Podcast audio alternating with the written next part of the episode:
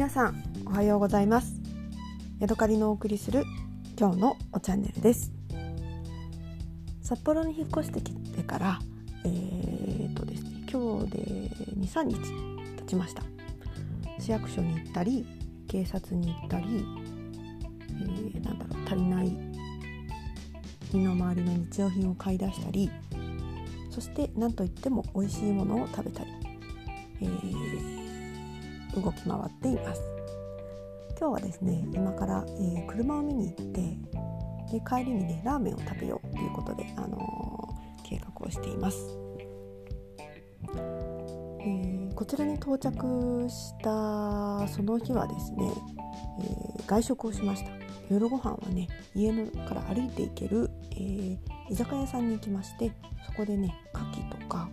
芋餅とかザンギとかなんかそれっぽいね。私が思う北海道っぽいものを食べました。一つねすごい美味しいと思ってね感激したのが、えー、しめ鯖です。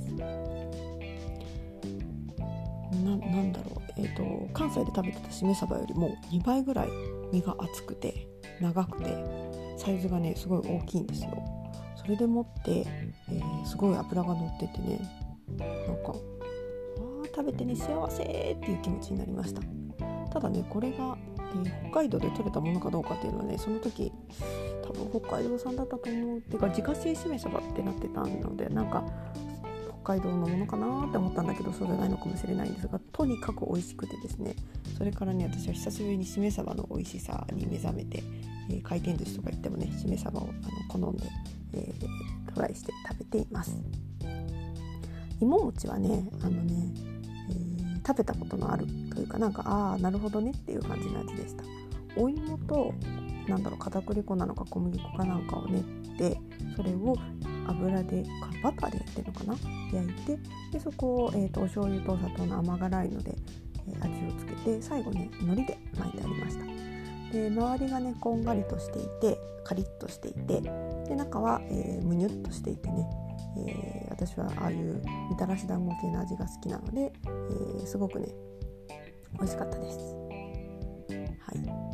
その他にもいろんな美味しいものにトライしているんですけれども私がね一つ、えー、すごく楽しみにしている北海道の食べ物に赤飯があります、え、北海道の赤飯はねなんか甘い甘納豆で作った赤飯らしいんですよ。なので、えー、それをねすごく食べるのをね楽しみにしていて県民賞かなんかで、えー、サザエというねあの和菓子のチェーン店みたいなやつがあってそこで、えー、北海道民はおはぎを買って食べるんだみたいなのを見たのでね私もそれをやってみたいなって思っています。で近くのね家の近所にあるイオンにサザエが入っていて早速ね出かけたんですけれども甘納豆の、えー、お赤飯はね売り切れだったんですよ。もうねあの品が並んでなかったので。で隣にね2種類赤飯が置いてありまして1つの値札は、えー、甘納豆。で隣の値、ね、札は小豆小さい豆の小豆ですね。っていう表示になっていました。小豆の方もねうんもしかしたらトライしてみたら甘くて美味しいのかもしれないですけどもとりあえず私の第一目標は甘納豆なので、えー、まずね甘納豆を食べてから小豆の方にも挑戦したいなと思って、えー、そこではね買うのを諦めました。はい、えー、でねスーパーに来た時の話をねまた次のエピソードでしたいと思います。今日はここまでです。また次回お会いしましょう。さような